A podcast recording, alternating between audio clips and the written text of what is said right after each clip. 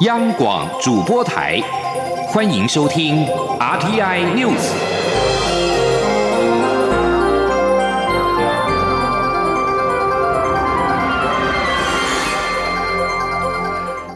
各位好，欢迎收听这节央广主播台提供给您的 RTI News，我是陈子华。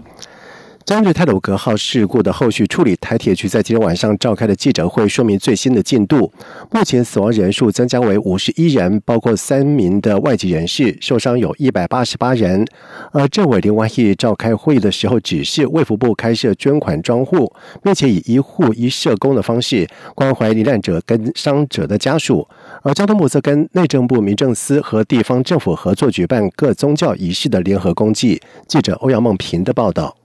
台铁局在晚间说明泰鲁格号事故搜救最新进度。交通部次长王国才表示，由于在第六车厢又发现一具遗体，因此死亡人数增为五十一名。法务部检察司司长林景村指出，其中四十七人已确认身份，剩下四名还不知道姓名，仍需 DNA 比对及家属指认。法医所及刑事局同仁都加班比对，应该很快会有结果。至于受伤人数，因为有些乘客回家后感觉不适而就医。因因此也增加为一百八十六人，目前仍有四十一人住院，但都已在普通病房。在罹难者中有一位法国人及两位美国人，受伤者中有两位日本人、一位澳洲人及一位陆生。在现场救援方面，消防署秘书吴亮云指出，事故发生后调度了宜兰、新北、台北、基隆及特种搜救队，共出动五十六部消防车辆、一百三十九位搜救人员、二十一部救护车到现场执行。搜救任务，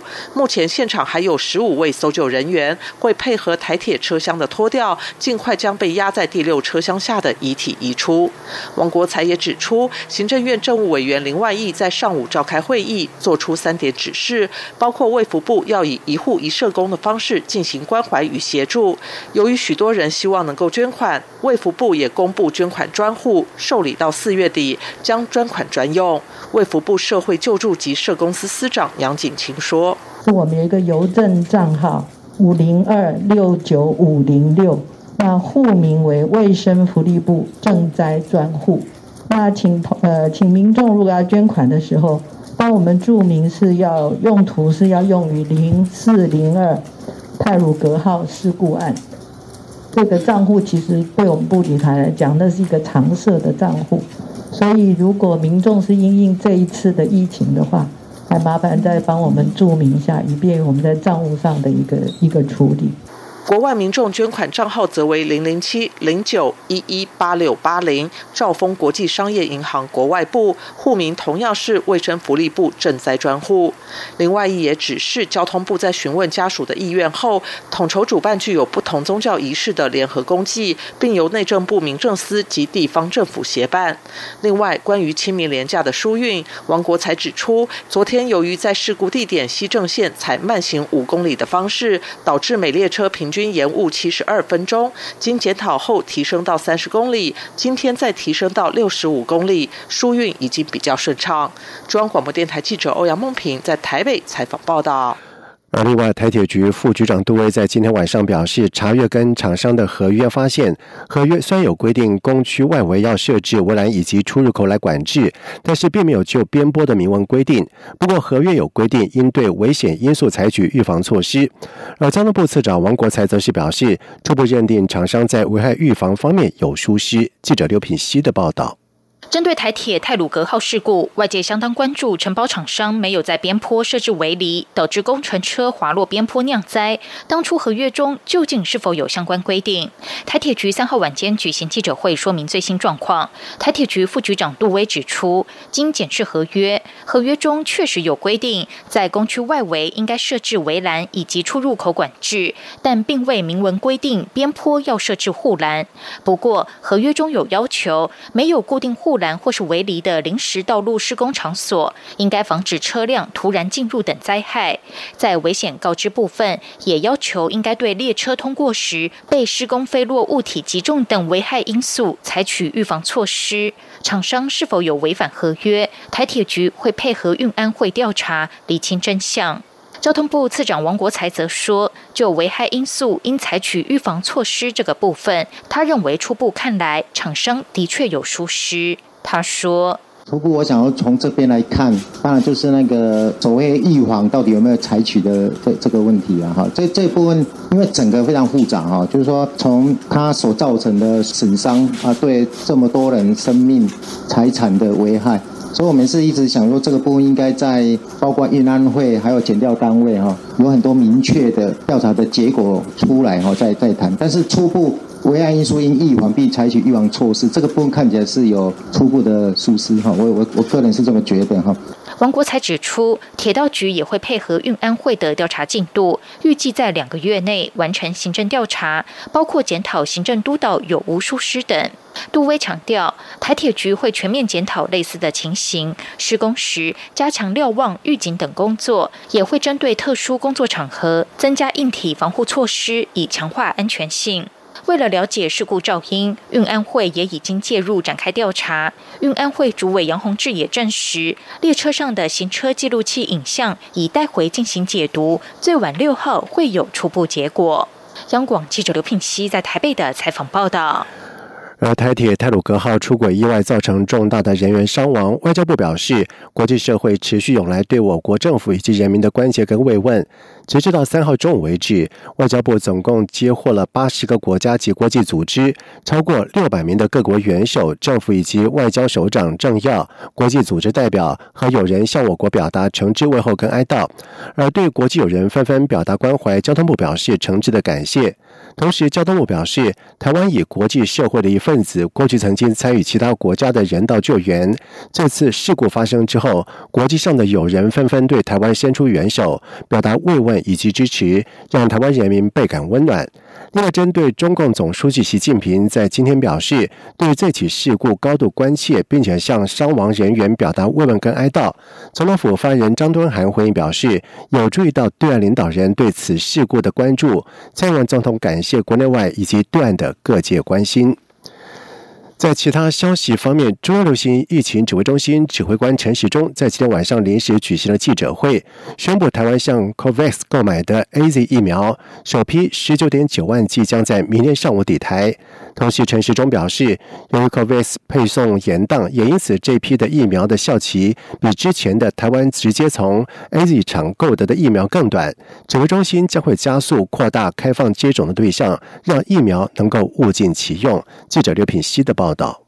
中研院指出，细胞自噬。针对台铁泰鲁格号事故，外界相当关注。承包疫情指挥中心指挥官陈时中三号晚间临时举行记者会，宣布我国透过 COVAX 获配的一百零二万剂 A Z 疫苗，首批十九点九二万剂将于四号上午由华航运抵桃园国际机场。陈时中指出，该疫苗原定在二月到五月间陆续抵台，但是因为全球疫苗供应短缺以及配送作业而延迟。四号到获得 A Z 疫苗，跟之前 A Z 疫苗厂直接供货给台湾的疫苗，同样是在韩国厂制造，所以检验封间的时间会比上次短。等到完成相关程序后，就会跟首批十一点七万剂 A Z 疫苗一起开放给第一类医事人员施打。陈时中指出，根据了解，即将到货的这批疫苗效期比台湾之前取得的 A Z 疫苗效期还短。主要是因为 COVAX 将疫苗统一集中到阿姆斯特丹后才运送出来，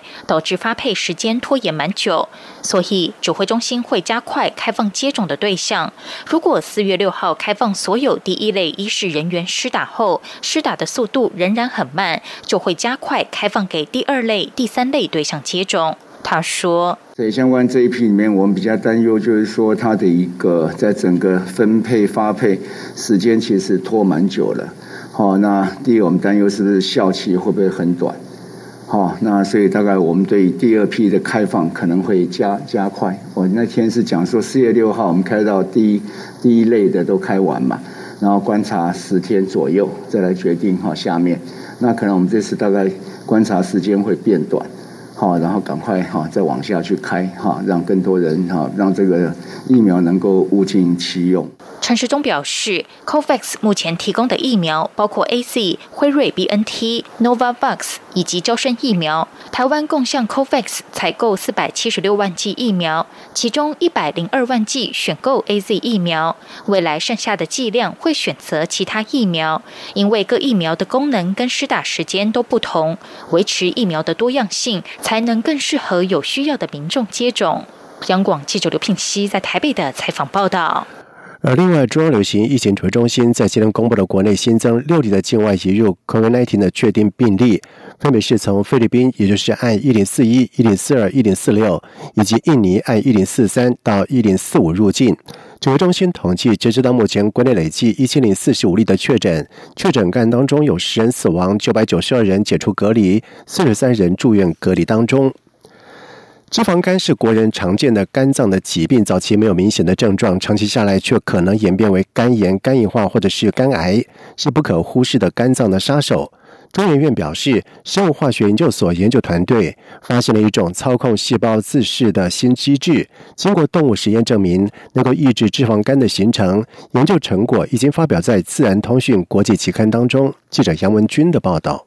中研院指出，细胞自噬是细胞的主要资源回收机制，可以消除细胞内的老旧废物，或选择性的清除细胞内的过多脂肪，也就是脂肪吞噬作用，让细胞产物在合成、降解、再利用等过程之间维持平衡状态。中研院生物化学研究所特聘研究员陈瑞华研究团队发现，两个蛋白质，分别是 UBE3C 以及 Trebit，能共同调。控细胞自噬因子 VPS3/4 维系细胞自噬作用的平衡。简单来说，UBE3C 抑制细胞自噬，Trebit 则是促进细胞自噬，宛如一阴一阳，借以达到细胞内的恒定状态。他们以高脂饲料喂食小鼠，诱发产生脂肪肝。发现这些小鼠的肝细胞内的 Trebi 的表现量下降，导致肝脏细胞的自噬作用无法启动，进而造成脂肪肝。在对食用高脂饲料的小鼠注射以腺病毒载体携带的 Trebi 的基因，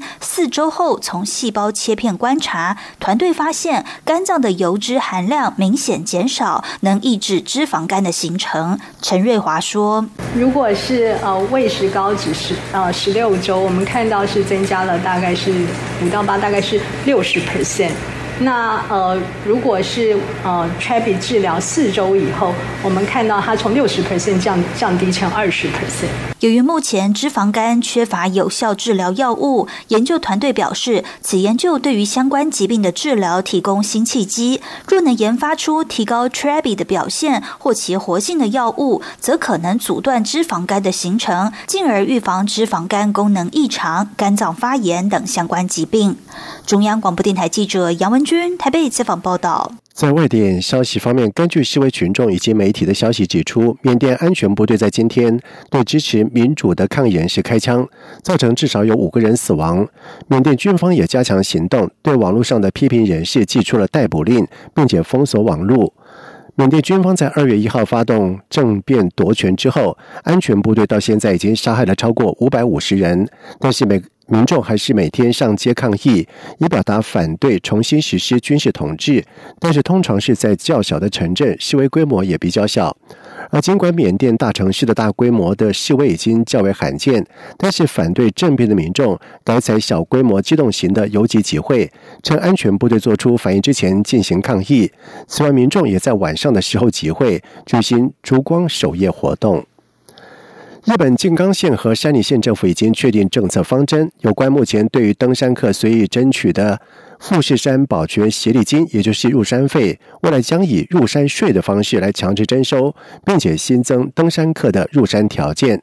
根据日本产经新闻的报道指出，富士山二零二零年夏天受到 COVID-19 疫情的影响，首度禁止登山客入山。管理步道的山梨县以及静冈县政府目前以今年夏天正常开放作为目标，而征收到的税金将用来保护。富士山的环境以及完善登山客的安全对策和宣传富士山作为世界遗产的普遍价值等等。而至于何时开征以及开征的金额目前还没有决定。